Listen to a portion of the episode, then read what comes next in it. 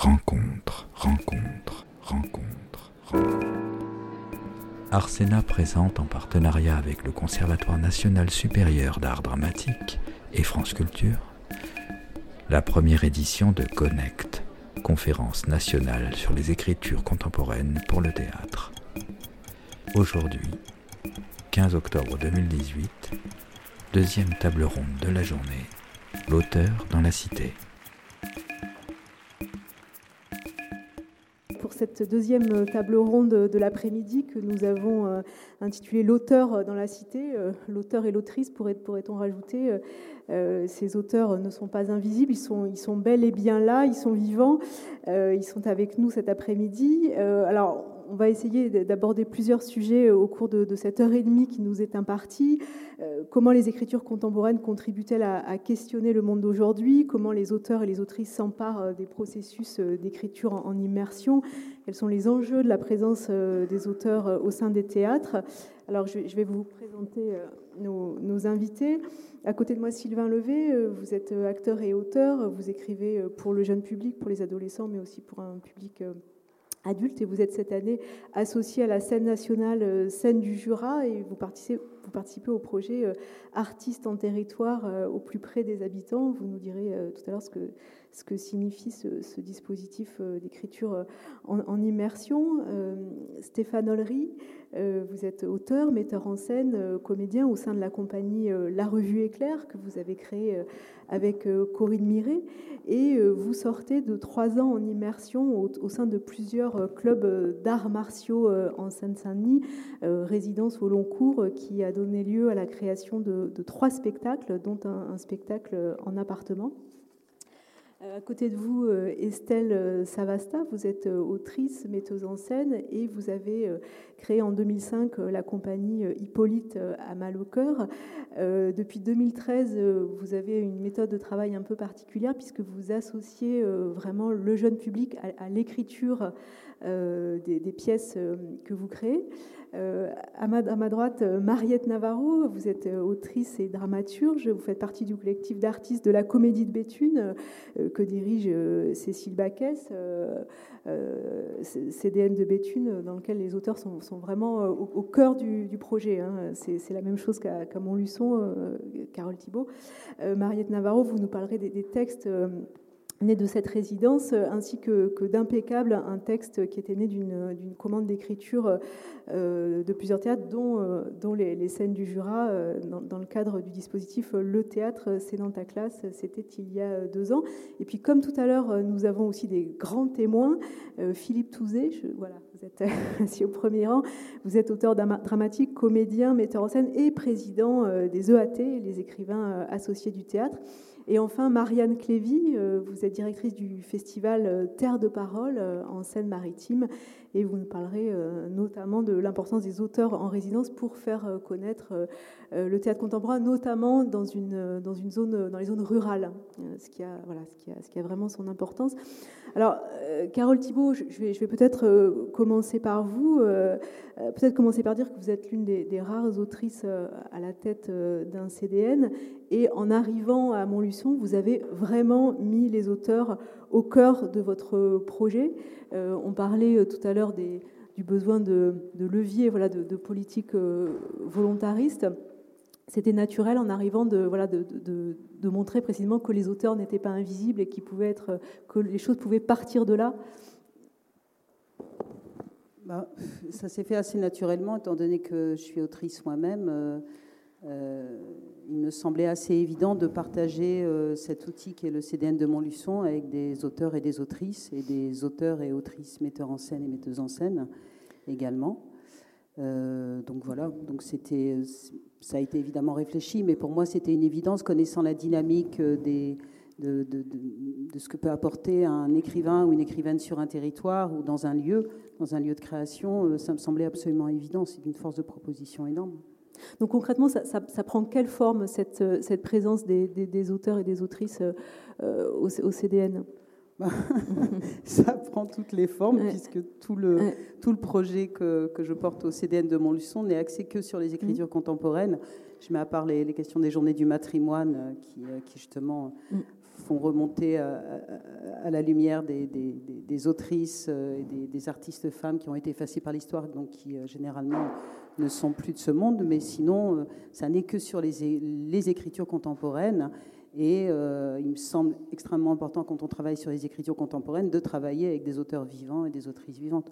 Donc c'est sur toutes les formes, que ce soit en termes de, création, de coproduction, que ce soit en termes d'accueil en résidence, d'accueil en résidence de recherche ou d'écriture, de travail de, découverte des textes euh, d'auteurs euh, d'aujourd'hui euh, réguliers par des mises en espace, des mises en voie, des circulations en zone rurale, puisque Montluçon est une, petite ville moyenne sur un, dans un département extrêmement rural. Donc on a un gros travail euh, qu'on mène euh, dans l'itinérance euh, dans la campagne, dans les petits villages et tout. Et puis ce que je vous disais tout à l'heure, c'est que la place du texte contemporain qui peut faire très peur, notamment comme le disait Catherine tout à l'heure, à des élus qui peuvent se dire mon Dieu le contemporain avec cette espèce de, de vision un peu de l'art contemporain, un truc un peu abscon. Euh, donc moi, je, quand je parle souvent des textes d'aujourd'hui, c'est plus simple, ça fait moins peur. Euh, en fait, c'est un formidable, euh, une manière de, de, s'adresser à, à, tout le monde, en fait, parce qu'il n'y a pas du tout de, forme de, de référent culturel par rapport, par rapport à, à, des codes de langage parfois passés ou par rapport à, des relations avec des, des, formes d'études ou de, lecture de textes qui pourraient être plus compliqués à aborder, même s'ils sont très beaux. Hein. J'adore les textes classiques aussi, c'est pas le problème. Mais du coup, je me rends compte que souvent, euh, euh, face à des gens qui n'ont pratiquement jamais été au théâtre, euh, le texte contemporain est, vraiment apporte un théâtre extrêmement vivant et extrêmement approchable et, que le public peut s'approprier absolument tout de suite. C'est-à-dire qu'il y a moins besoin de faire de la médiation. Non, c'est pas de la médiation. Pour moi, le texte n'est pas un objet de médiation. Pour moi, la médiation peut se faire autour, à la limite, mais le texte, pour moi, est une œuvre, est un objet artistique. Et c'est, euh, en revanche, c'est quelque chose qui peut, euh, étrangement, par rapport à l'image qu'on peut en avoir des fois quand on discute avec, euh, avec certains relais ou certains élus, en fait, ça casse peut-être plus facilement certaines barrières, en fait. Mmh. À votre avis, pour quelles raisons euh, on a, alors je, repars de, cet article de Libération que, vous citiez euh, tout à l'heure, pourquoi ce sentiment d'invisibilité de, l'auteur de théâtre? Alors qu'il est là, il est présent, il ou elle est là, euh, ils, sont présents dans la cité. Pourquoi ce sentiment? Est-ce parce que les metteurs en scène ont tendance depuis quelques saisons à, adapter des romans? Est-ce à cause de la multiplication des écritures de plateau?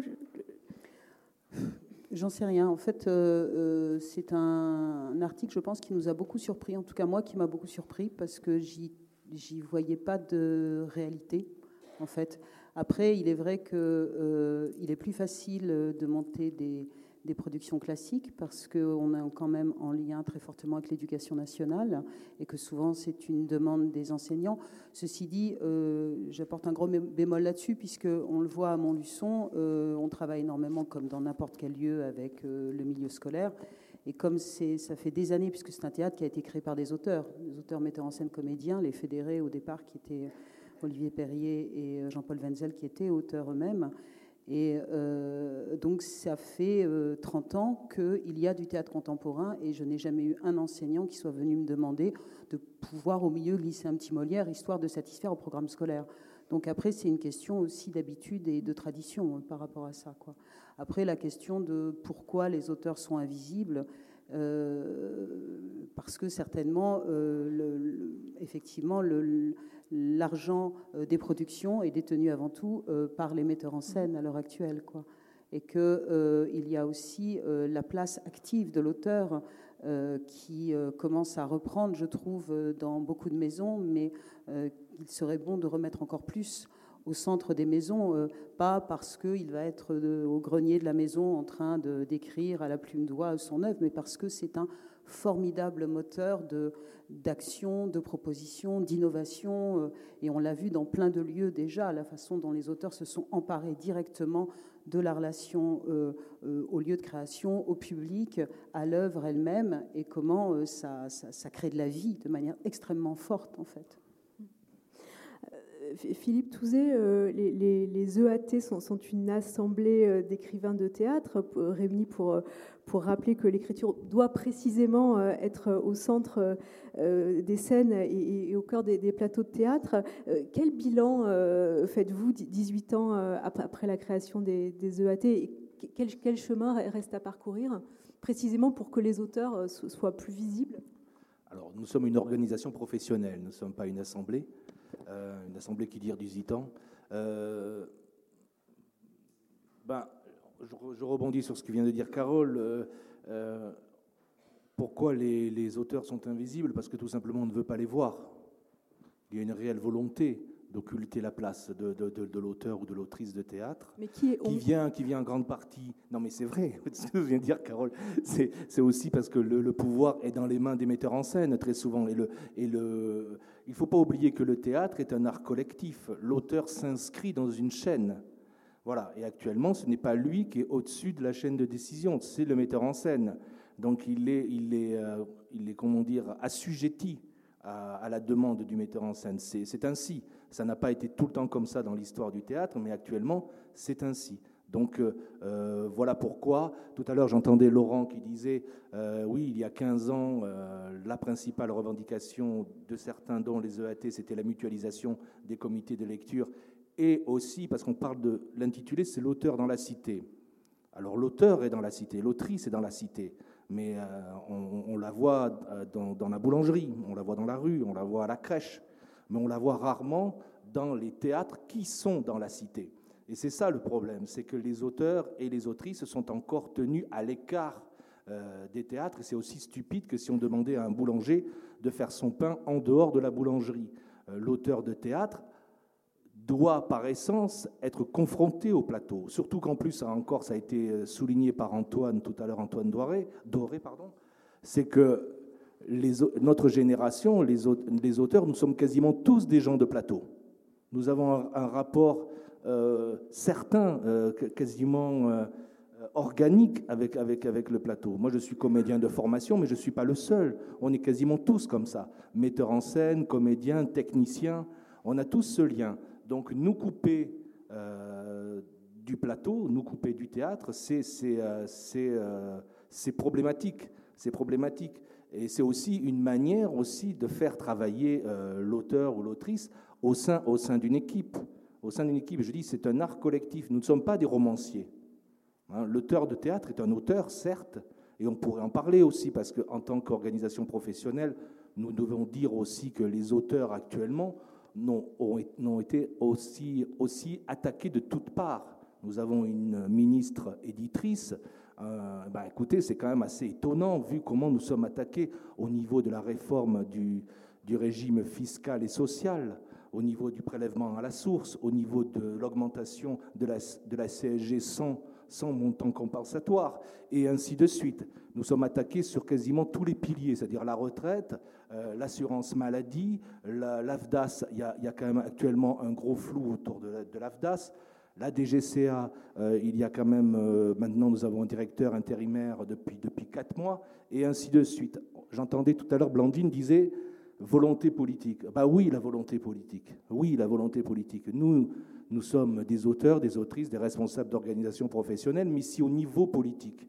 il n'y a pas une réelle volonté politique, c'est un peu comme le film Un jour sans fin. C'est-à-dire qu'on se réunit, on se réunit et on dit sensiblement les mêmes choses année après année. Moi, par exemple, ça va faire exactement 50 mois que je suis président des EAT, j'en suis à ma cinquième ministre de la Culture. Ça veut tout dire. Vous voyez, les chiffres sont là. Ça veut tout dire. C'est-à-dire qu'on reprend notre petite mallette, et puis là, actuellement, en plus, c'est d'actualité, parce qu'on ne sait même pas si notre ministre de tutelle, euh, demain, elle sera encore ministre. Donc, voilà, donc tout ça, c'est lié, parce que l'auteur dans la cité, bien sûr, évidemment, il y a tout le côté artistique, mm-hmm tout le côté euh, tissu social, tout ce que, tout ce que j'ai entendu tout à l'heure et qui était très bien dit dans la première table ronde, mais il y a également l'aspect politique, économique, qui amène aussi à, parce que on le sait aussi avec la SACD, avec l'aide sociale, le département de l'aide sociale de la SACD qui n'a jamais tourné autant, hein, parce que les, les, auteurs et les autrices sont quand même dans un état de précarisation constant. Alors très souvent, quand on dit ça, nos interlocuteurs, souvent privilégiés, nous disent oui, mais il y a telle autrice qui est, directeur directrice de CDN, tel auteur qui a un festival et ainsi de suite, tout ça. On nous montre les beaux arbres. Mm. C'est vrai, il y a des arbres magnifiques, hein, mais nous, nous défendons la forêt. Voilà. Mais, mais est-ce que, puisqu'on on est ici aussi pour, euh, pour réfléchir à, à des pistes, enfin, sinon à, des solutions, euh, quelles seraient les, mesures incitatives possibles? On, en parlait euh, tout à l'heure, ça veut dire nommer systématiquement un auteur associé quand un. je pense que le quota, on en parlait tout à l'heure, j'entendais Ronan Chenot en parler. Oui, ben, le, quota, à un moment donné, il faut imposer. Il faut imposer les auteurs et les autrices dans les théâtres. Dans les théâtres qui sont, je veux dire, les, théâtres de nationaux, c'est-à-dire CDN et scène nationale. C'est-à-dire qu'à un moment donné, on ne va pas nous dire, oui, mais il n'y a pas beaucoup d'auteurs ou d'autrices. Là, tout à l'heure, tout ce qui a été cité, tous ces comités de lecture, tous ces filtres, l'aide à la création d'Arsena. Je suis également membre euh, de la commission théâtre du Centre national du livre, qui tout à l'heure n'a pas été cité, et qui fait un travail extraordinaire en direction des auteurs et des autrices, parce que c'est un, organisme qui donne des soutiens spécifiquement pour l'auteur, qui l'aide vraiment pour son écriture. Donc on le sait qu'il y a des auteurs et des autrices de grande qualité, et on sait aussi que malheureusement, très souvent, ils ne dépassent pas le stade de l'édition et que pour accéder à, ou j'entendais aussi tout à l'heure, et c'est très juste, des lectures et des lectures et des mises en maquette, et ça va jamais, jamais plus loin. Donc, oh, je pense, mais c'est pas non plus la panacée, et c'est pour ça aussi que j'en profite pour dire que nous soutenons complètement le, mouvement initié euh, à l'issue de, cet, article qui était euh, euh, assez, assez pathétique de, Libération au mois de, au mois de janvier parce qu'à un moment donné, il faut bouger. Il faut bouger. Et moi, je, soutiens à fond ce mouvement. Nous, les EAT, nous soutenons évidemment et nous faisons tout pour les, auteurs et les autrices qui travaillent dans le subventionné, mais nous sommes aussi là pour les auteurs qui écrivent dans le privé et aussi pour les auteurs qui travaillent énormément avec les amateurs. Nous, voilà. Et donc, c'est pour ça que je voulais le dire ici aussi, que nous sommes complètement solidaires de ce mouvement, d'ailleurs des auteurs membres de, des EAT sont membres du comité de pilotage, sont en train de s'inscrire dans les commissions, et je, trouve que c'est un mouvement euh, remarquable. Alors, il y a quelques exemples euh, de théâtre qui, mettent aujourd'hui euh, les écritures contemporaines et les auteurs euh, au cœur de, leur projet. C'est votre cas, Carole Thibault. C'est aussi le, cas de, Cécile Baquès au CDN de Béthune. Mariette Navarro, vous, êtes artiste associée avec d'autres auteurs. Est-ce que vous pouvez nous dire un, mot de, ce projet, de la, la, manière et de ce que cette association implique pour vous en tant qu'autrice? Euh, oui, alors euh, à la Comédie de Béthune, c'est un collectif d'artistes, donc formé aussi euh, d'acteurs, de metteurs en scène dans le premier mandat et de, moi en tant qu'autrice.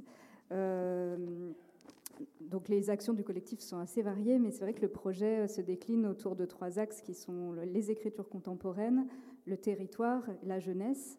Donc non pas les écritures jeunes publiques, mais en tout cas des, actions envers un public jeune, on va dire, qui va assez peu au, théâtre. Euh, de faire des liens aussi avec tout ce qui s'est dit, c'est un peu vertigineux depuis le, début de cette journée, mais dire en effet que euh, les actions des auteurs dans les théâtres euh, ou dans d'autres lieux culturels seraient anecdotiques si elles n'étaient pas liées à un projet qui vise en effet à mettre les écritures théâtrales au centre. Parce que aller faire euh, quelques heures d'atelier d'écriture dans un lycée, si euh, c'est dans une structure où au final euh, les lycéens en question ne verront pas de théâtre contemporain dans la programmation, c'est cocher des cases, c'est occuper le temps, donc on peut le faire, ça nous fait des revenus, voilà, tout le monde peut-être à un moment il trouve son compte, mais en effet, voilà, je rejoins tous ces, mots de, volonté ou de volontarisme, ou en tout cas de, de projets euh, forts. Euh, voilà. Et donc, euh, concrètement, par exemple, à, la Comédie de Béthune, les, actions qu'on peut mener, ça fait cinq ans maintenant que, je suis associée, donc il y a des choses qui se déploient sur le temps.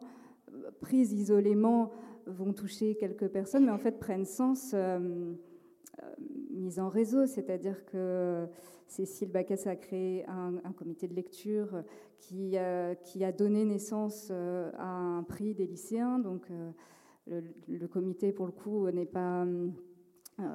n'a pas vocation à la programmation, mais plutôt à, faire découvrir les textes aux lycéens du territoire. il y a après toutes sortes d'actions avec, des publics différents et des pièces spécifiquement commandées et créées pour être jouées sur le territoire, donc non seulement euh, dans le CDN, mais aussi euh, dans les, communes euh, alentours. Mais, précisément, enfin, comment, cette, immersion et, ce temps long passé influencent votre écriture? Parce que vous avez écrit des pièces vraiment directement en lien, enfin, notamment avec Béthune, avec la ville de Béthune et, pour les habitants de la région. Alors, je ne sais pas si ça influence, mais à un moment donné, on se met au service d'un projet. Euh, la pièce qui est, née de, cette rencontre, c'est une pièce que j'ai coécrite avec Samuel Gallet, qui s'appelle Une île. Et là, euh, en fait, c'est un, procédé, euh, je pense qu'on est, beaucoup d'auteurs à pratiquer, c'est-à-dire un temps de, résidence, de rencontre avec des habitants, euh, naît un, dialogue, des rencontres, et à partir de là, euh, une écriture euh, de fiction. la caractéristique de cette pièce, c'est qu'en effet, on a vraiment assumé qu'il s'agit d'une fiction et non pas d'un travail documentaire, puisque ni l'un ni l'autre n'étions dans cette démarche-là. Et donc après, le, travail, c'est de retraduire des, des choses qu'on sent à l'œuvre bah, après, ça dépend des, personnes qu'on rencontre, mais on essaye de, dégager des, thèmes, bon, je n'ai pas, pas, trouvé le bon mot, là c'est un peu large, mais des, lignes de force en tout cas, et de le retraduire sous forme, enfin nous c'était important pour nous de le retraduire sous forme euh, de fiction euh, et, et d'inventer euh, presque un, nouveau, alors c'est, ça va être très prétentieux, mais une sorte de mythe ou une nouvelle chose pour aujourd'hui ou pour permettre de regarder euh, vers l'avenir. Concrètement, on imaginait, euh, ça a donné lieu à un spectacle qui est plutôt, euh, plutôt une comédie, mais on imaginait qu'une une grande vague submergeait tout le nord de la France et que le, le Béthunois restait seul survivant et c'était une île, donc d'où le titre de la pièce. Et après, la pièce commence par là, mais c'était euh, toute un, une pièce beaucoup d'assemblées et les, habitants se posent la question de, voilà, qu'est-ce qu'on fait maintenant, qu'est-ce qu'on garde, qu'est-ce qu'on ne garde pas de, de, notre territoire, mais aussi de notre société? Donc, par, un biais, euh, enfin, par une fiction un peu simple comme ça, très basique, c'était de pouvoir euh, initier un dialogue après avec les personnes qu'on avait rencontrées qui sont euh, revenues voir le spectacle. Euh, Sylvain Levé, vous êtes cette année auteur associé, auteur de saison, hein, je crois que c'est comme ça qu'on dit, aux, scènes du Jura. Plusieurs de vos pièces seront jouées, vous, allez faire un travail avec, les, scolaires. quel est pour vous l'intérêt de, de, ces dispositifs d'immersion au long cours sur un territoire? Alors, euh, je travaille aussi aux scènes nationales d'Evreux, en fait. je ne truste pas toutes les scènes nationales, mais euh, je le dis parce que c'est deux, lieux pour moi qui sont importants cette année. Euh, parce que c'est des lieux qui, qui, entre la scène nationale d'Evreux et la scène nationale du Jura, c'est des lieux qui font. Je pense qu'un bon projet de territoire avec un auteur, c'est d'abord effectivement un désir d'un directeur de lieu qui a envie de travailler avec quelqu'un mais c'est aussi lui donner sa place à lui, à l'auteur ou à l'autrice, pour que ce soit lui qui invente des choses. Euh, et là, dans les deux projets que je fais cette année, on m'a proposé de travailler dans ces deux lieux et on m'a dit invente ce que tu as envie. Et je pense que nous, c'est le meilleur moyen pour qu'on soit, euh, qu'on ait l'envie. On a toujours l'envie de rencontrer des gens. On a toujours envie d'être sur le territoire. Je pense qu'on on connaît le territoire euh, n'importe, enfin mieux que n'importe quel homme politique, par exemple, parce qu'on s'inscrit dans un lieu. On connaît les, les faiblesses, les, forces d'un territoire. On rencontre des gens, on discute avec eux. Euh, mais si on n'a pas un désir d'abord artistique et qu'on répond juste à une commande de, médiation culturelle, souvent on y va un peu à reculons. Si on est un peu fatigué, on, on bazarde un peu ou on fait du savoir-faire. C'est-à-dire qu'on reproduit un truc qu'on a déjà fait parce que voilà, on a. Alors que quand il y a un vrai désir de projet artistique, qui correspond à la période dans laquelle on est en ce moment, ce qu'on est en train de travailler, on peut vraiment associer des gens de territoire, que ce soit honnête, que ce soit euh, vrai et pas trafiquer un petit truc pour dire voilà j'ai répondu à une commande de, médiation culturelle. Et puis je crois qu'il faut aimer aussi, c'est-à-dire qu'il y a des autrices et des auteurs qui n'aiment pas, il y a des gens qui adorent. moi j'aime beaucoup. je crois qu'on ne fait pas ça pour l'argent parce que je crois qu'on aurait plus vite fait d'essayer de, faire des slogans publicitaires, on gagnerait beaucoup plus. Mais on gagne dans, dans là aussi, c'est un travail à long terme, c'est-à-dire on travaille pour les autres aussi. On travaille pour l'ensemble des auteurs et des autrices. C'est-à-dire que familiariser, euh, Michel Simoneau euh, dit toujours qu'il ne faut pas désacraliser l'écriture, l'écrivain, mais il faut le familiariser. Et je crois que quand on va sur les territoires, hein, les gens se rendent compte qu'on est des gens comme les autres, que euh, voilà, qu'on a, qu'on vit comme eux, qu'on est très accessible. Ça, casse cette parce que si on n'est pas reconnu ou toute l'histoire de, de, de a-t-on besoin des auteurs, je crois qu'il y a la peur de enfin, cette méconnaissance de notre travail. On pense qu'on est dans une élite sociale, euh, alors que pas du tout. Il y a plein d'auteurs de théâtre et d'autrices de théâtre qui viennent d'un milieu euh, très simple, de classe moyenne, voire populaire, et qu'on est comme eux, en fait, on a les mêmes problématiques. Euh, et je crois que c'est important d'aller sur les territoires pour ça, pour montrer et pour, sans faire la démonstration, vous voyez, je suis comme vous, mais pour, pour montrer que finalement, et les gens prennent plaisir à travailler ensemble, et puis les, les, les, comment dire, les après, tout est divers et tout est inventé. Moi, je travaille au jour le jour. À Évreux, je travaille avec un groupe qui va accompagner mon travail d'écriture. C'est-à-dire que je vais leur euh, livrer euh, euh, mes, mes, premières ébauches, mes premiers questionnements. Ils, vont, ils sont une quinzaine. Et puis, alors moi, je ne me sers jamais des gens. C'est-à-dire qu'il ne s'agit pas de me dire, tiens, je vais avoir 15 personnes et puis je vais m'en servir. Je ne me sers pas des gens. Je, leur propose de m'accompagner et je les accompagne. C'est un donnant-donnant mais je ne me sers pas des gens pour faire un texte euh, euh, parce que j'ai trop peur de les trahir ou trop peur d'être à côté de la plaque. Mais on accompagne, je pense que tous autant qu'on est ici, on ne se sert jamais des gens. On, est, on travaille en commun. Et, dans ce travail-là, ça va être super de, passer comme ça euh, 7 ou 8 séances où ils vont voir comment un texte ça naît, comment un texte ça se questionne, comment ça bouge, comment euh, des fois on a 12 pages, puis on revient le mois d'après, il n'y en a plus que 8 parce qu'on en a enlevé 4. Voilà, ils vont voir cet objet qui est vivant avant, d'être fini. Et dans la scène nationale du Jura, il y a un projet artistique avec, euh, avec un partenariat avec un metteur en scène, Mathieu Roy, où, euh, pareil, j'ai eu carte blanche, j'ai proposé mes projets. Et moi, c'est j'ai souvent répondu à des choses parce qu'effectivement, il fallait bien manger. J'ai la chance maintenant de pouvoir choisir et je choisis vraiment des projets où c'est l'artistique en premier. Et après, il y a un travail de territoire, mais je pense que quand c'est l'artistique en premier, le, travail de territoire est, beaucoup plus juste. Mmh. Carole Thibault, je vous vois acquiescer. Vous voulez réagir à ce que vient de dire euh, Sylvain Levé?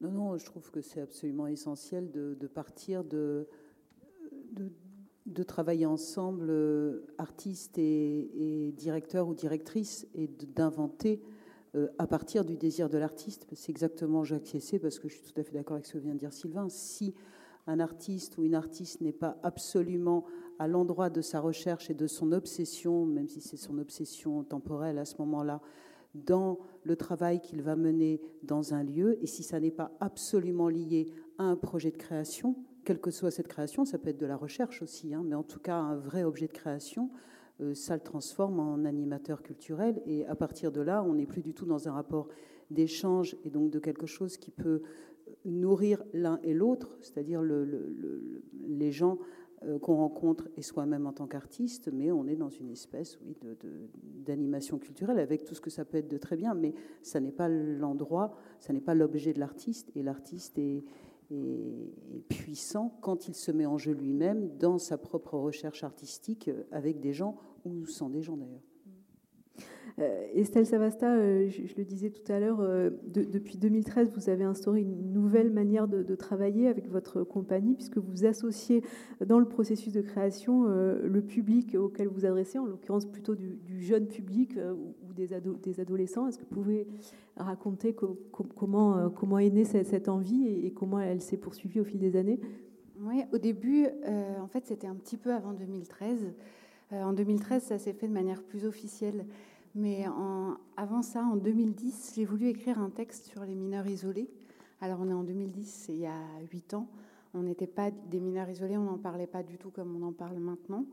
Et moi, j'avais cette nécessité d'écrire un texte sur ce sujet-là. Et tout à coup, après avoir lu beaucoup de livres, regardé beaucoup de films, je me suis, j'ai senti que c'était très dangereux d'écrire un texte comme ça toute seule. J'ai eu très peur en fait de ne pas être au bon endroit. De, Alors j'ai rencontré euh, quatre hommes qui ont été. Alors j'ai fait le choix de rencontrer des hommes qui n'étaient plus mineurs au moment où je les ai rencontrés, mais euh, vraiment où je leur ai proposé de faire partie de l'écriture, c'est-à-dire d'être vraiment d'être. Euh, je leur ai proposé d'être conseiller artistique un peu ou collaborateur artistique. Je leur, je leur soumettais des bouts de texte pour savoir si ça avait un sens pour eux. Je leur posais des questions pour me dire ça dans mon pays ce serait pas possible, ça dans mon pays ce serait possible. Eux m'ont raconté des choses. Et en fait, ce que j'aime de ce texte, alors moi je croyais qu'ils allaient beaucoup m'aider sur la question du voyage, et en fait c'est pas du tout là que ça s'est passé. Ça s'est passé beaucoup sur ce qui s'est passé à leur arrivée en France. Et aujourd'hui, ce texte, quand je lis, je sais que ce que j'aime dans ce texte, c'est ce qui vient d'eux et que je n'avais pas du tout prévu de voir euh, surgir. Et je crois qu'après ça, je me suis dit que j'avais plus du tout envie d'écrire toute seule, jamais. Euh, et le texte d'après, j'avais l'envie de créer pour des enfants à partir de 6 ans. Et à la fois, j'avais cette envie-là de m'adresser à cette génération-là, et en même temps, pour moi, un enfant de 6 ans, à l'époque, c'était complètement mystérieux. Moi, je crois que ma langue maternelle, elle a 10 ans. À partir de 10 ans, c'est très naturel pour moi. 6 ans, alors j'ai proposé à la scène nationale de Dieppe euh, de m'installer dans une école de l'agglomération dieppoise et que les élèves soient collaborateurs artistiques du projet j'avais dit, parce que c'était un petit peu sceptique, alors j'ai dit, ça, si ça ne marche pas, on fera des ateliers, on se débrouillera, on fera ce qu'on... Voilà, mais en tout cas, on va essayer ça.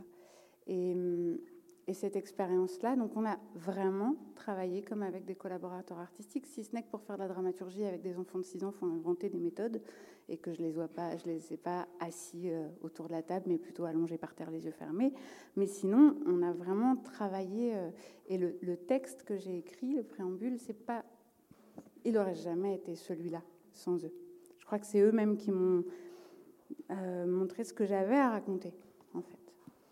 Et donc l'étape suivante, c'était de m'adresser à des adolescents. Alors ça, pour moi, c'est plus naturel de m'adresser à des adolescents. Mais Philippe disait tout à l'heure, euh, le boulanger, il a besoin d'être dans sa boulangerie pour, euh, pour pétrir. Alors ça, c'est où on pétrit, mais après, qu'est-ce qu'on pétrit? Et moi, j'ai vraiment eu le besoin de sentir qu'il fallait que je pétrisse des adolescents à ce moment-là, que je sache euh, de quoi était fait le pain que j'allais enfourner, vraiment. Et puis, j'écoutais un, une émission hier soir sur euh, Melchior, bah, la France Culture, justement, la fameuse, et on, reparlait du fait qu'il écrivait à à partir de l'adolescence, pas pour l'adolescence, mais à partir de l'adolescence. Et moi, je crois que je fais ça aussi, mais j'écris à partir de mon adolescence, qui commence à remonter sérieusement.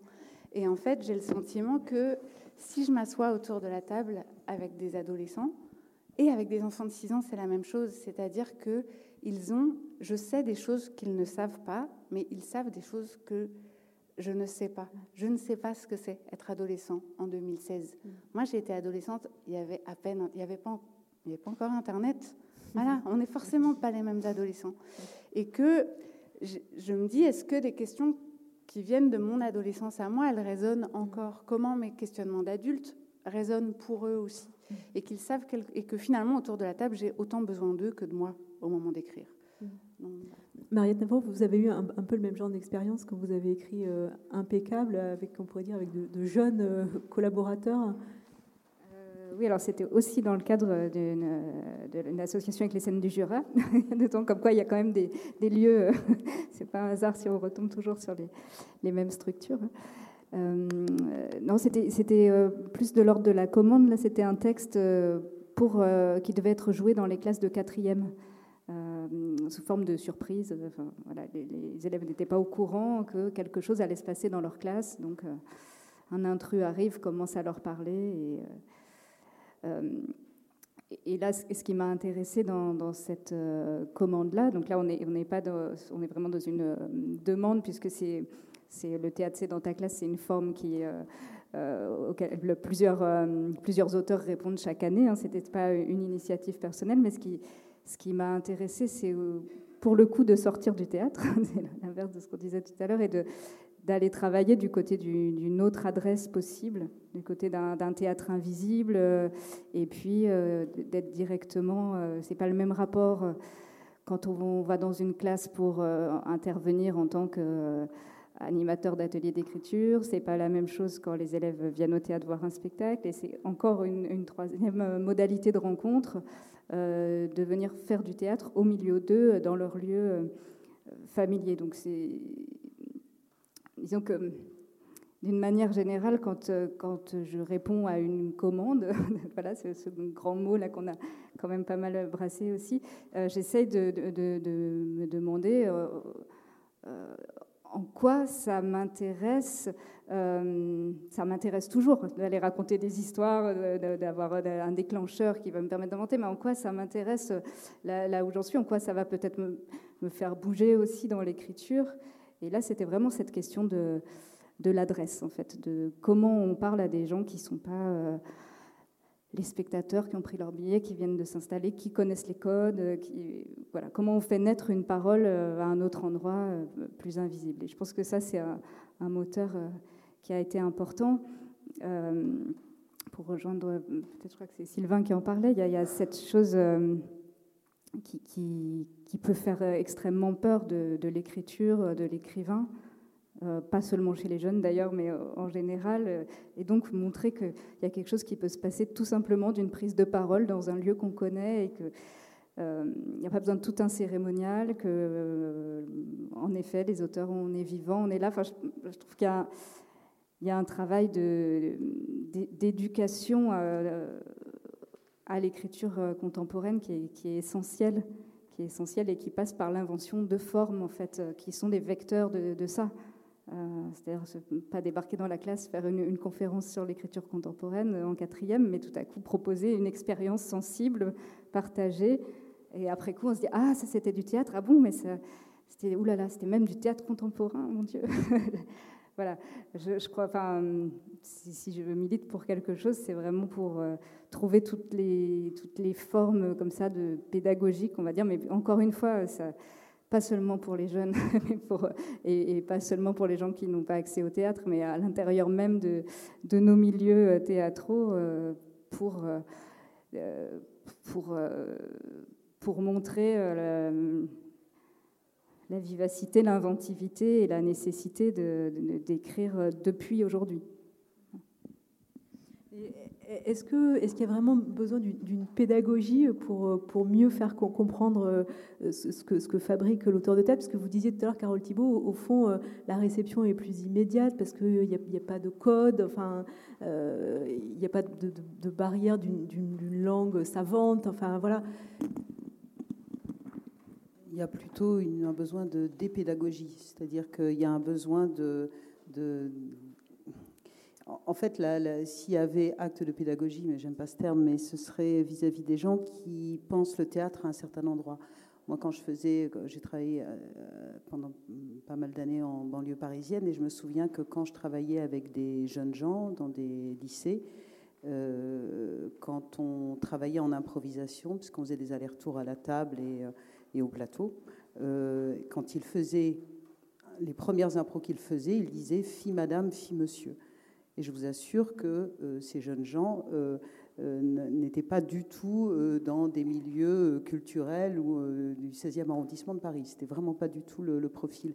Mais c'était une image tout de suite du théâtre, donc ça les mettait extrêmement en distance. Ils n'y trouvaient absolument rien de vrai. Ils n'avaient très rarement été au théâtre. Ils y avaient été une ou deux fois avec l'école, enfin voilà. Mais ils avaient une idée du théâtre qu'ont beaucoup de gens, et pas seulement les jeunes gens de banlieue, hein, mais je pense que 80% de la population française a cette idée du théâtre, qui est une idée du théâtre euh, qui, de toute façon, que ce soit à travers des classiques ou des contemporains, de toute manière, c'est une idée du théâtre qui est totalement sclérosée et complètement empoulée. Voilà. Et c'est pas, encore une fois, la question du langage d'avant ou d'aujourd'hui. C'est même pas ça, de toute manière. Donc c'est. Oui, et puis ça dépend aussi comment on apprend parce qu'il y a quand même, euh, enfin, il y a des enseignants, euh, moi je travaille avec des enseignants qui sont formidables, mais enfin, il y a quand même un rapport à la, littérature théâtrale à l'école qui l'aborde comme un art mort, comme une littérature morte, quand même. Donc c'est extrêmement compliqué de donner le goût, l'envie, le désir de ça dans la façon dont on aborde certains textes à l'école. Euh, alors que c'est de la matière vivante et c'est surtout pas de la matière politiquement correcte pour, comme socle d'éducation de l'enfant. il faudrait justement faire remonter toute la subversivité, parce que c'est extrêmement subversif, un texte de théâtre, sinon ça n'existe pas. donc c'est toute cette déséducation qu'il faut faire plutôt avec des gens qui ont ne serait-ce qu'une once de référents euh, de théâtre et qui souvent, et on le voit très bien auprès des relais, des élus euh, ou d'autres personnes qui ont une vision du théâtre qui est quand même une vision de vieille bourgeoisie qui va voir euh, des trucs avec des, rideaux et des rubans. Quoi. C'est, mmh. Vous êtes d'accord euh, les uns les autres avec euh, ce, besoin de, déséducation? Euh, Je ne sais pas qui, veut, qui veut répondre. je n'assume pas le terme. Hein. Mais en tout cas, on comprend bien ce que ça veut dire.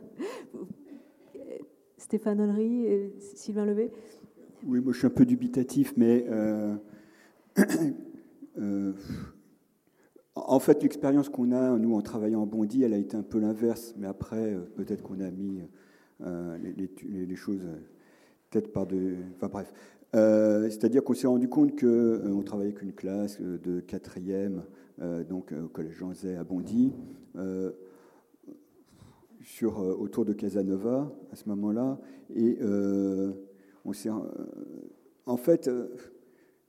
On a, on, a, on a, décidé plutôt avec la professeure d'amener les élèves dans des lieux très formels. Mm-hmm. C'est-à-dire d'abord l'opéra, ensuite la comédie française, et ont terminé euh, en présentant le spectacle qu'ils ont fait à l'échangeur, à, euh, Bagnolet, et ils étaient très contents parce qu'ils avaient l'échangeur, enfin le théâtre pour eux, euh, pendant une semaine. Et ils ont fait un spectacle, je trouve, bah, personnellement je dis ça par rapport à ce qu'on fait nous, un des meilleurs qu'on ait fait. mais en fait, le protocole, les, les, dorures, et ben ma foi, ça donne des repères. Euh, ça donne des repères, attendons-nous bien. Hein. Euh, c'est-à-dire que euh, le, public de la comédie française peut être totalement odieux. nous avons eu, j'avais un, jeune élève qui était de souffre-douleur en plus de la classe, qui était assis à ma droite, qui s'est fait absolument martyriser pendant tout le spectacle par la dame qui était devant, qui ne supportait pas de l'entendre rire. Bon, donc la violence sociale, elle est permanente. Hein. Ils sont, ils sont pas, euh, ils, viennent de Bondy, mais ils sont, sont pas bêtes. Ils, perçoivent très très bien euh, l'exclusion, mais à partir du moment où ils sont à l'opéra, là, ils se disent ah oui, c'est un opéra, c'est à peu près ah mais dis donc, on entend beaucoup moins bien que ce que je croyais. Ah bah oui. Puis on descend, on leur dit ben alors voilà, ça c'est les places. Et on a payé combien notre place? Je lui dis, bah voilà, c'est le conseil départemental, il a payé vos places euh, et euh, c'était 15 euh, euros. Et vous êtes en haut. Et, le, jeune garçon qui a mon âge, là, et qui est en bas, c'est combien la place? Bah, Je lui dis, bah attends, regarde, c'est pas compliqué, on va prendre le, dépliant, tac, tac. Bah, c'est 100 euros à peu près, quelque chose comme ça. C'est beaucoup d'argent. Ah oui, c'est beaucoup d'argent. et en fait, ensuite, quand ils sont arrivés à l'échangeur, bah, ma foi, ils étaient euh, surtout impressionnés d'avoir 300 euh, euh, sièges vides. Et ils disaient, il y a un grand plateau, il y a un grand plateau à l'échangeur, et, il va y avoir des gens qui vont nous regarder. Elle disait, ben oui. c'est pour ça qu'il faut que là, faut, faut, faire quelques efforts et tout. Et, voilà, c'est juste un exemple de, choses très formelles. Dans les clubs de boxe, les choses aussi, les choses sont très formelles des fois, et cette, cette formalité n'est pas forcément destructrice et ou réactionnaire, c'est-à-dire elle implique réellement une attention à l'autre. Alors en boxe, c'est très simple. Hein. C'est euh, la personne que vous rencontrez dans le vestiaire, ça se serre la main, toujours très cérémonieusement, se regardant dans les yeux, euh, et parce qu'on va mettre les gants à un moment. Hein. et puis on va avoir un, partenaire, un adversaire, et celui-là, il va falloir le prendre en considération absolument pendant trois minutes. Parce que si vous ne le prenez pas en considération, bah, vous recevez un coup. Euh, c'est très désagréable. Euh, et, donc, on peut avoir tous les préjugés qu'on veut. Moi, j'en ai plein des préjugés comme tout le monde. Il y, en a avec qui j'avais pas du tout envie de, boxer. Et puis bon, on n'a pas le choix. Merde, c'est sur lui que c'est tombé. Il fait 115 kilos. Euh, il n'a pas besoin de faire. en plus, il n'a pas, besoin de faire beaucoup d'efforts. Un coup, ça, va être terrible, quoi. Et donc, il me prend en considération aussi. Je sais qu'il me prend en considération. Et moi, je le prends en considération. Et on, a, on sait que ça va durer trois minutes. On sait exactement ce qu'on a le droit de faire, on sait ce qu'on n'a pas le droit de faire, on a des exercices. Et finalement, bah, il y a peu de gens qu'on prend autant en considération, qu'on est amené à respecter euh, complètement. Et c'est un dialogue muet. Euh, c'est un dialogue, c'est une vraie conversation, hein. Euh, avec de l'intelligence, des feintes, des, esquives, des alors, précisons quand même, Stéphane Henry, que, que cette immersion euh, dans, les clubs euh, d'arts martiaux et de lutte euh, en, Seine-Saint-Denis vous, a permis d'écrire, et de monter trois spectacles, mais il y avait au départ un, vrai investissement physique, puisque vous avez pratiqué la boxe, puisque Corinne Miret est, aussi allée dans, un club de boxe non mixte. Donc on parlait tout à l'heure d'échanges entre, le ou les auteurs et les habitants d'un territoire. Là, voilà, c'était pas seulement une conversation, ça passait aussi par cet investissement physique. Euh, oui, alors là je suis, très embarrassé parce que Corinne est, dans, la, salle, donc euh, c'est toujours difficile de parler pour les premiers concernés, je ne sais pas, euh, mais c'est elle qui a commencé à, faire de, la boxe française à, Montreuil. et, on, était parce que quand vous l'avez présenté, euh, vous avez parlé d'arts martiaux. Or, on, ne s'est pas intéressé aux arts martiaux. Assez rapidement, on s'est dit que les arts martiaux que j'ai un peu pratiqués mm. Mm. ne rentraient pas dans le cadre de notre intérêt. C'est-à-dire, ce qu'on vous cherchait, c'était les sports de combat, dans le sens mm. où un sport de combat est, enfin, euh, un combat est décisif. Il y a un vainqueur, un vaincu. Et donc, euh, il y a un lien avec le théâtre aussi, c'est-à-dire le théâtre, il y a un moment, on monte sur scène, il y a quand même un moment décisif, quoi. Euh, et ça, ça nous intéressait de, ce mm, mm, côté-là. Mm. Euh, c'est-à-dire, on n'est pas sur. Dans les arts martiaux, on est un peu tout le temps dans la potentialité d'un combat. Là, on est dans, vraiment dans des combats. Alors après, on a fait une exploration. Ben, en fait, c'est aussi ce qui nous amuse le plus. Hein. C'est quand même de se promener, euh, de pousser des portes. On était aidé par Sébastien Derey, qui est metteur en scène aussi, qui connaît très bien les sports de combat, qui les pratique. et on a été très bien accueillis. Ça, je veux le dire, parce que, voilà, aller dans un, dans un club de sport de combat, il n'y a pas plus simple. Rentrer dans un club de boxe, c'est souvent très beau, euh, et il y a toujours un banc où s'assoient les, les, familiers, euh, les, boxeurs blessés, euh, les mamans qui attendent les, gamins, les papas, voilà, et, les, copains, les voisins qui viennent et qui regardent les boxeurs s'entraîner. Et c'est très facile c'est un endroit très accueillant, je dis ça. Souvent, c'est plus facile de rentrer dans un club de boxe que euh, dans un théâtre. Euh, la place, elle est tout de suite là. Hein, je, le dis comme ça. Donc, on a été très bien accueillis euh, par d'abord les lutteurs des Diables Rouges à, à Bagnolet, avec qui on a fait un spectacle à, à, partir en fait aussi de nos incapacités, c'est-à-dire la lutte, c'est très très dur. C'est vraiment euh, on monte, on descend, on est jeté au sol, on doit porter son partenaire au moins une cinquantaine de fois. Bon, euh, franchement, j'ai passé l'âge et, enfin, j'ai testé, j'ai passé l'âge, c'est bien triste à dire. Euh, et, Corinne, elle s'est blessée, donc ne pouvait pas pratiquer. Par contre, on est parti de l'expérience du banc, c'est-à-dire Corinne est restée pendant un an à regarder les, entraînements. Les entraînements de lutte sont très très beaux. Autant les combats sont à peu près incompréhensibles, de par les règles, autant les, entraînements sont très beaux. Donc on a décidé de déplacer l'entraînement euh, des Diables Rouges sur le plateau de la commune. Euh, et euh, j'ai écrit un texte qui est une sorte de Lego, puisque l'entraînement change à chaque fois, hein, que Corinne glissait à l'intérieur de, l'entraînement. C'est un exercice assez intéressant. Et, l'expérience qu'elle a eue avec les femmes d'Esprit Libre, qui est un club de kickboxing à, à, Sevran. Euh, là, Corinne a pratiqué euh, la, euh, la, boxe avec ses femmes et en même temps, elle menait des interviews, des entretiens. Mm. Et c'est à partir d'une de ces interviews qu'elle a écrit le texte du spectacle qui se joue en appartement. En appartement, avec la poudrerie de, mm, mm, de Sevran. Euh, je voudrais donner la, parole à, Marianne euh, euh, Clévy. vous êtes directrice du, festival Terre de Parole qui, met à l'honneur la littérature contemporaine. particulièrement dans, ces résonances avec le, théâtre et la musique. vous accueillez des auteurs dramatiques en résidence toute l'année, hein, puisqu'au fond, le, temps du festival, c'est l'aboutissement d'un travail au long cours, un travail de terrain que vous, menez euh, toute l'année. Est-ce que vous pouvez peut-être donner des, exemples de, résidences d'auteurs qui ont particulièrement bien fonctionné euh, Je pense à, Naomi euh, Wallace ou encore à, Patricia Alliot? Oui, enfin, en fait, si je puis me permettre, puisque c'est l'auteur dans la cité et qu'on a entendu des super exemples là, avec des auteurs vraiment là, je vais pouvoir dire qu'en effet, un festival qui existe depuis quatre ans, enfin, dans cette version-là depuis trois ans, qui a euh, pour mission euh, d'avoir la littérature ou les littératures au centre, c'est-à-dire qu'on peut travailler avec Alice Zéniter parce que c'est une extraordinaire euh, écrivaine et qu'elle est aussi une très belle dramaturge. On peut travailler avec Agnès de Sarthe et puis on peut travailler en effet avec Patricia Alliot, Barbara Mété-Chastanier. Tous ces noms-là diront, Thiago Rodriguez bien évidemment, tous ces noms-là diront des tas de choses à tous, ces, tout ce que nous sommes euh, dont, une génération, là, ici, qui a connu la filière texte.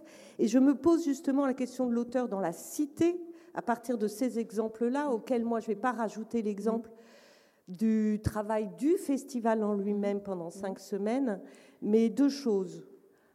Le rapport au public, quand se fait-il Quand existe-t-il par rapport à l'écrivain et à l'écriture N'y a-t-il qu'un seul rapport qui puisse être celui de la représentation ou de la profération, etc.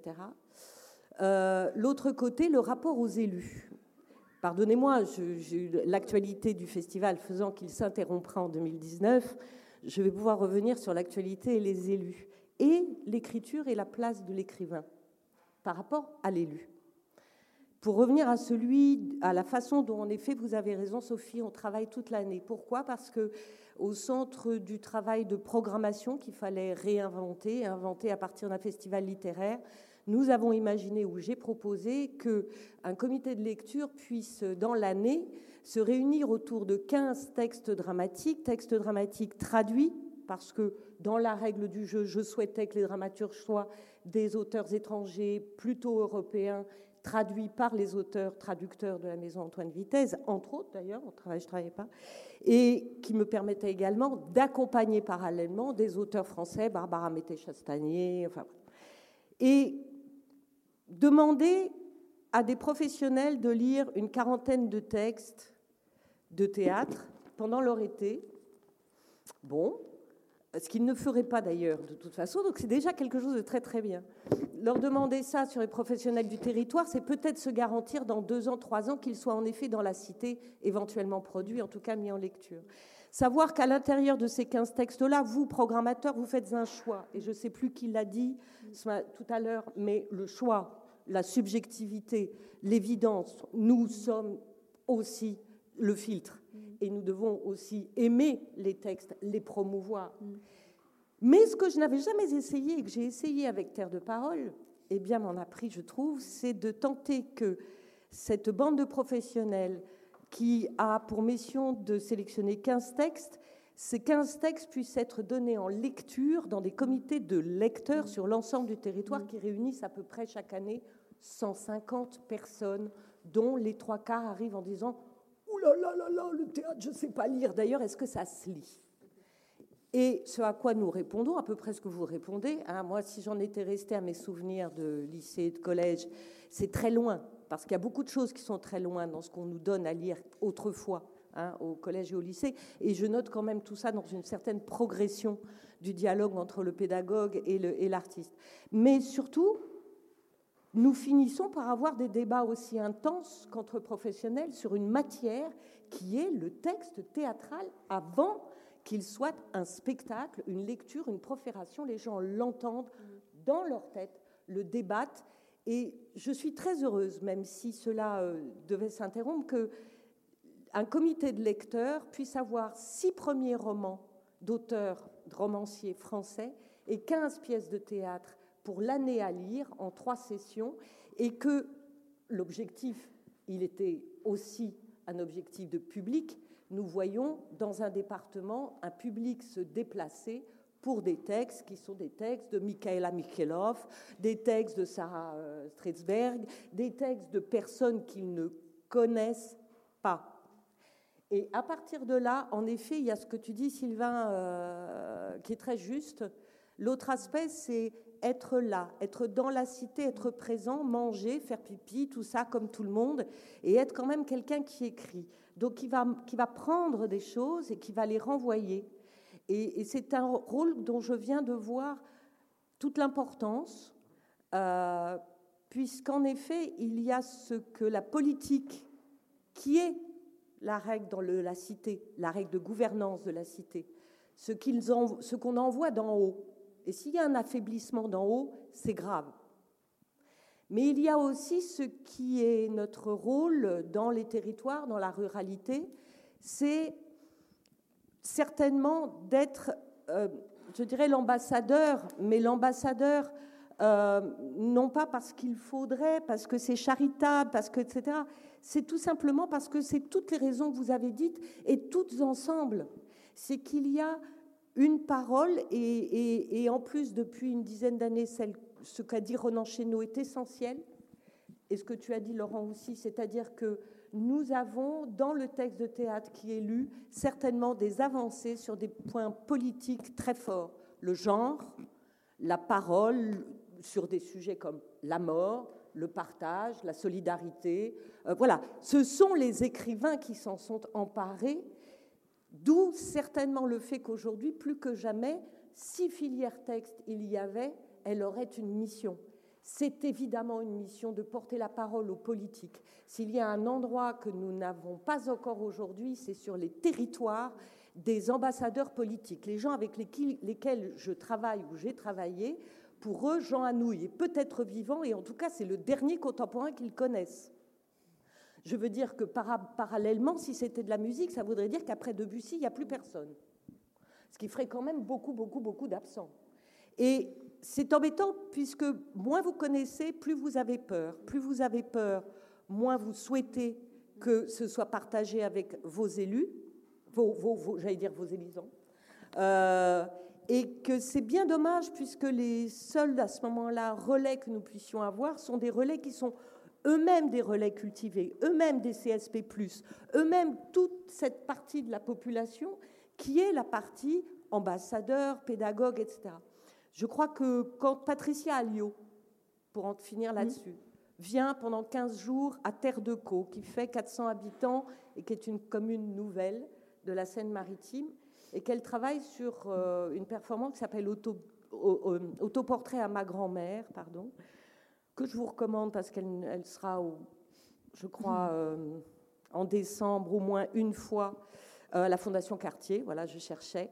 Elle travaille elle-même sur son homosexualité, la sortie, ce, rapport qu'elle a avec cette grand-mère bretonne qui ne maîtrisait pas la langue française et comment elle, intellectuelle d'aujourd'hui, est, est reliée à cette femme. Et comme il n'y a aucune rupture entre la vieille paysanne bretonne et le fantasme qu'on a de gens bêtes, parce qu'ils seraient au fond d'un village, ils seraient bêtes.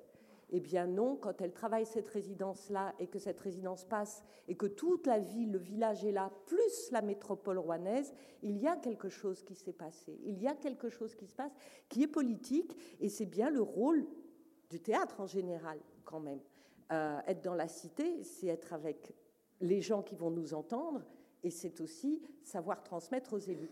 Personnellement, je pense qu'en ce moment, il y a une, sorte de, réaction à ce qui est demandé, un courant réactionnaire, si je puis dire, qui ne demanderait finalement au spectacle que d'être plutôt divertissant, mmh. pas trop élitiste, pas trop questionnant, plutôt consensuel et attention à l'action culturelle qui serait évidemment le lien social qui nous permettrait d'exister en étant parallèlement artiste. Euh, voilà, saltimbanque, je l'ai entendu encore très récemment, mm. et dans la bouche de grands élus régionaux. Mm. Comment se fait-ce? Voilà. Carole Thibault, je, sens que vous, avez envie de, réagir à ce que vient de dire Marianne Clévy. C'est parce que ça me rappelle une anecdote, désolé, hein, c'est le moment où je, où je bug. en discutant avec un élu, euh, un élu euh, du territoire de Montluçon, il me dit, c'était lors d'un dîner avec d'autres élus, tout ça, et il me dit, de toute façon, le théâtre contemporain, qu'est-ce que c'est? C'est, attention, hein, c'est une pauvre ouvrière au chômage qui découvre que son fils est homosexuel et qui suicide à la fin. Et voilà, c'était la traduction du théâtre contemporain. Bon, voilà, face à ça, euh, en même temps, c'était pas dit avec euh, agressivité, c'était une espèce de constat comme ça. Donc j'ai dit, voilà, donc il y, a vraiment un précipice. Et donc, qu'est-ce qu'on a fait? Ben, On a invité euh, tous ces messieurs, c'était que des messieurs, à venir dîner, à venir. On a fait une soirée, on a vraiment fait les choses au maximum. On a fait une soirée, évidemment, c'était lors d'un spectacle. Ils ont vu un spectacle qui était d'ailleurs assez, assez rentre-dedans. Et, euh, et, puis ensuite, on leur a fait visiter le théâtre, on leur a fait rencontrer les artistes, ils ont mangé avec les artistes, etc. Et ils sont sortis de là, et je vous assure que le spectacle qu'ils ont vu n'était pas franchement un spectacle soft, hein, c'était loin de là. Euh, et ils sont sortis de là, et ils étaient extrêmement contents, et il n'a plus jamais été question de ça. Certains sont absolument pas revenus, d'autres sont revenus. Et non, non, non c'est pas du tout pour critiquer ce que tu viens de dire. C'était juste que cette définition du théâtre contemporain m'avait fait tellement rire.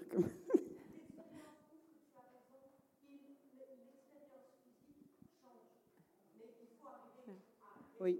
Euh, Sylvain Levé, vous voulez prendre la parole Oui, oui. mais par rapport à ce que tu dis, euh, c'est dans le sens inverse de l'échelle sociale. Euh, si, je ne sais pas ce que ça veut dire échelle sociale d'ailleurs, mais moi je vais, ça fait deux ans que je vais chez mon boucher et on se tutoie, il me fait plein de blagues, mais il trouve ça bizarre que je vienne chercher ma viande en pleine journée. Hein. Et un jour il me dit mais tu fais quoi toi? Et je dis je suis écrivain. Et il me répond et avec ça, je vous sers quoi? C'est-à-dire qu'il se met à me vous voyez en un dixième de seconde.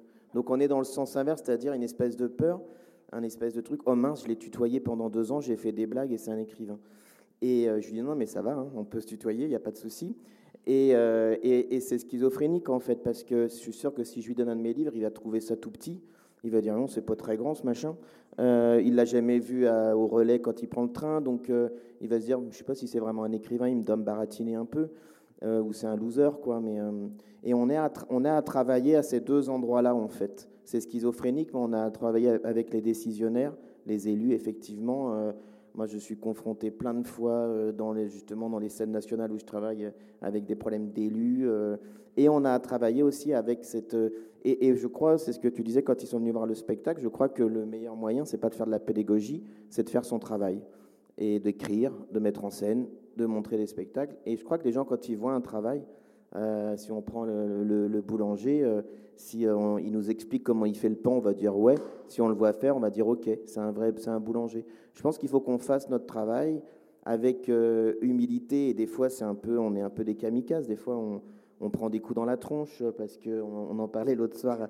Voilà, il y a des fois, on va dans des classes, on est plein de bonne volonté, et puis, ben, et puis voilà, l'atelier qu'on est en train de mener avec plein de volonté, plein d'envie de faire des choses, euh, c'est compliqué parce qu'en face, il y a de la résistance, il y, a, un truc qui ne veut pas se créer. Qui, je pense qu'il faut qu'on continue à ça. Et il y a ces deux axes. Il y a effectivement les gens tout de là, euh, comme à à, côté d'Evreux, euh, quand on a fait la, présentation d'un spectacle pour lancer la saison, il y a des gens qui n'étaient jamais venus au théâtre.